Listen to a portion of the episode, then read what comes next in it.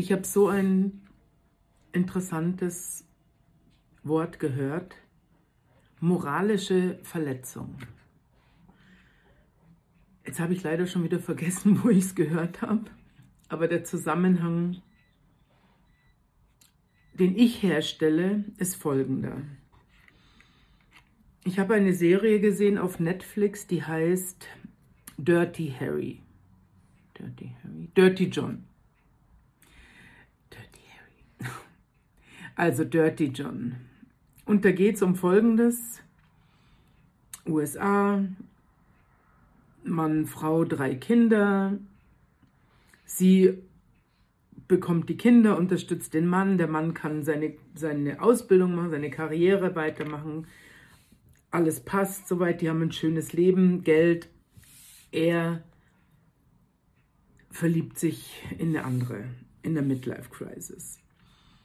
Aber das wird natürlich nicht zu Hause so kommuniziert, sondern da heißt es immer, es ist alles in Ordnung.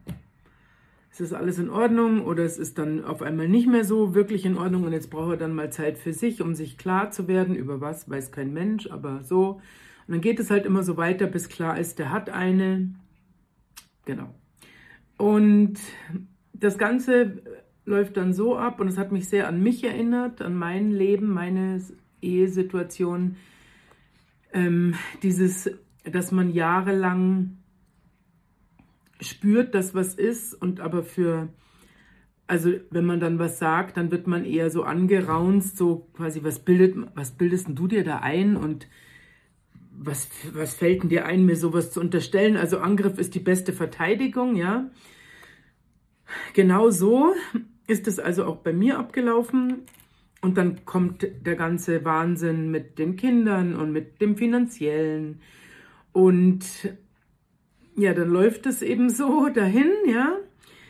Und bei dem, in der Serie, in der kleinen Serie, da war es dann tatsächlich so, also die Frau, die kam da einfach nicht drüber hinweg, die Ex-Frau, die hat das nicht verkraften können, die wollte ihn zurück und die hat, wurde halt dann, es ist schon, das ist schon ein bisschen länger her, diese Serie, dass die gedreht wurde, jetzt würde man sagen, die wurde halt zur Stalkerin, ja, und wurde halt immer unzurechnungsfähiger irgendwie in ihrem Wahn, ja, und hat sich dann mit den Kindern das irgendwie dann nicht mehr so auf die Reihe gekriegt. Dann hat es tatsächlich der Ex-Mann geschafft, dass er das Sorgerecht bekommt.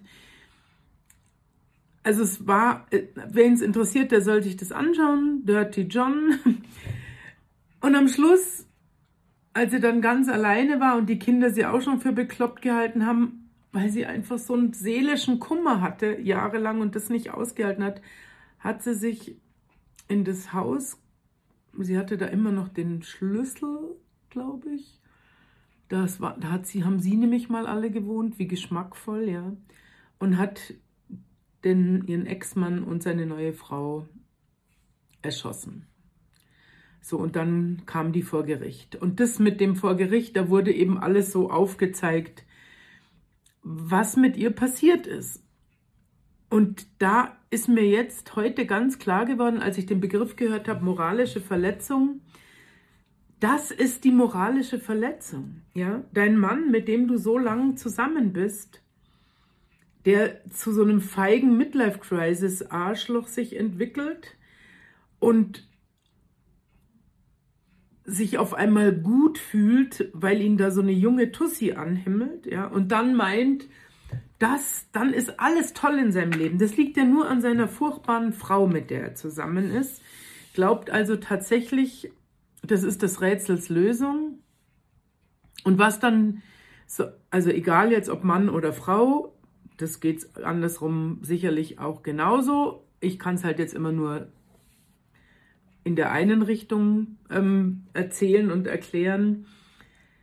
Weil was ich festgestellt habe, was ich gemerkt habe, auch von, bei Erzählungen von anderen, dass es den, dem Part, der betrügt, ja, dem ist es so wahnsinnig wichtig, dass wenn es dann zum Eheaus kommt, dass es dann behaupten am liebsten immer alle, ja, diese neue Frau, die gab es ja erst danach.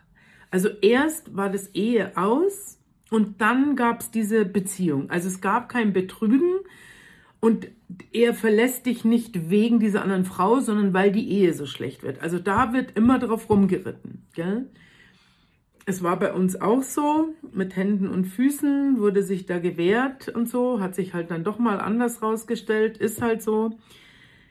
Und als ich diese Serie da jetzt gesehen habe, gell, ich sag's euch, da ist es so in mir auch nochmal alles so hochgekocht. Die Frau, die wurde dann nicht zum Tode verurteilt, die Mörderin, ja, sondern weil sie eben irgendwie in der Notlage war, wurde sie nur zu lebenslang eingebuchtet.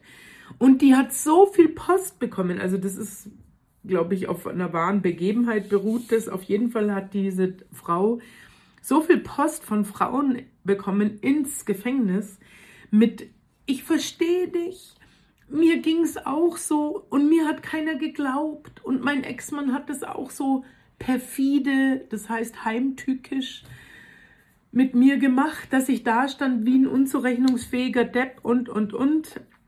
Ja, und da bin ich sehr ins Denken gekommen und leider Gottes auch ein bisschen so, ja, da war ich da letzte Woche mal ganz schön Depri eigentlich und habe dann gleich alles so in Frage gestellt.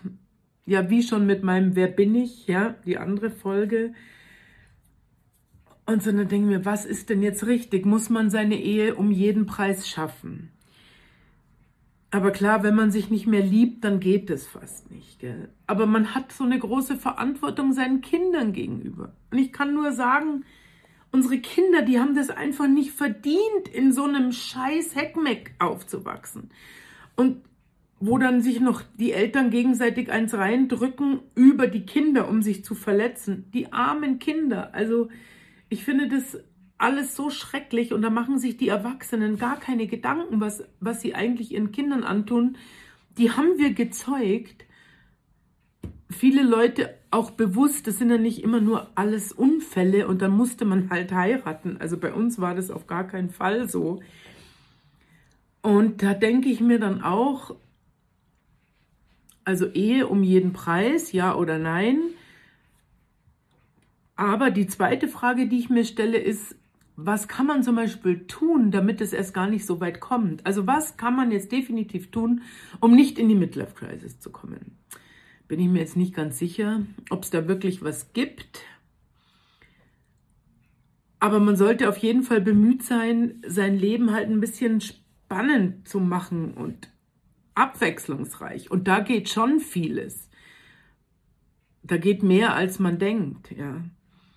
Und dann muss man sich auch fragen, geht es jetzt einfach um diese sexuelle Bestätigung, also dieses einfach mal in fremden Menschen wieder spüren, den erobern oder erobert werden. Natürlich ist es ein Traum nach, das habe ich ja dann selber erlebt, nach 21 Jahren Ehe mit absoluter Treue, ja, da gab es nicht mal einen Kuss von mir, also ich habe niemanden geküsst und sonst sowieso nichts. Und dann war ich die Verlassene und Betrogene, die moralisch Verletzte.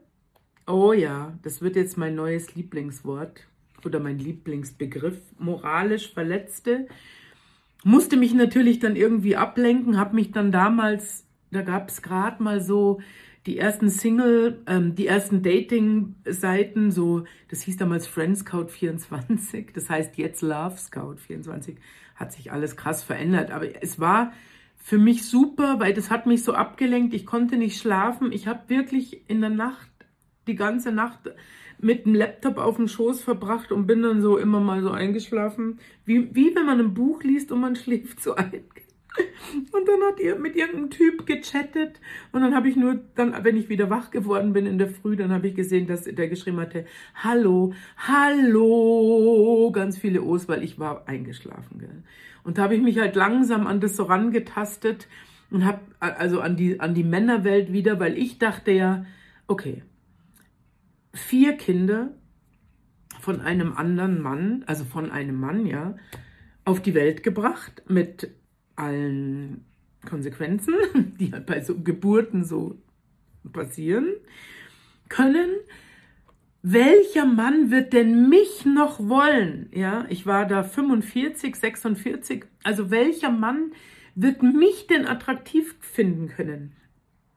Mit diesem Unterleib und eh immer so komplexe wegen, ja, ich bin einfach, selbst wenn ich dünn war, dann hatte ich auch schon vor den Kindern immer ein bisschen so einen Bauch, so eine Mini-Rolle, mittlere Rolle, bisschen größere Rolle. So dass ich als junges Mädchen schon war ich eigentlich habe ich mich für meinen Körper geschämt. Gell? Also so verrückt, oder?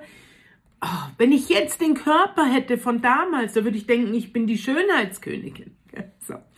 Also, dann war ich da eben unterwegs auf diesen Dating-Portalen und irgendwann habe ich mich dann auch mal getraut, mich zu treffen.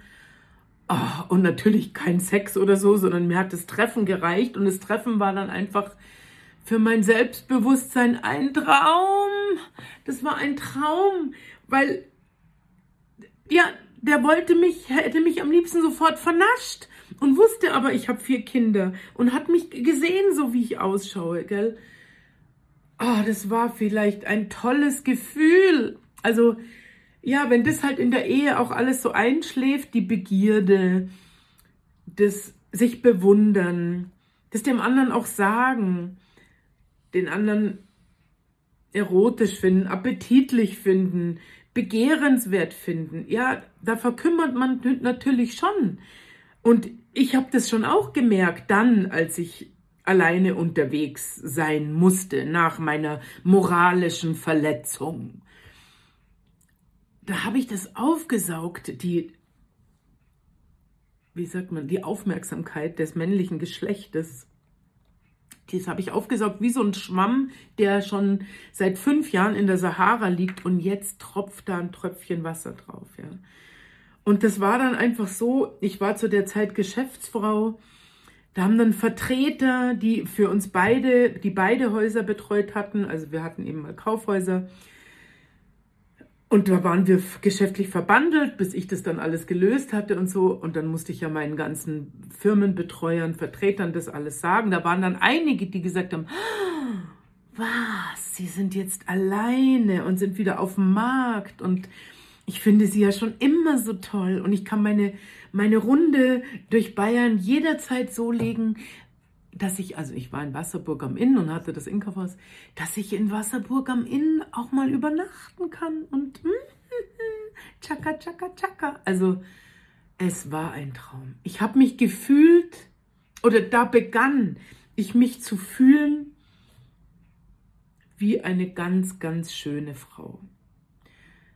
Und das verdanke ich tatsächlich der moralischen Verletzung.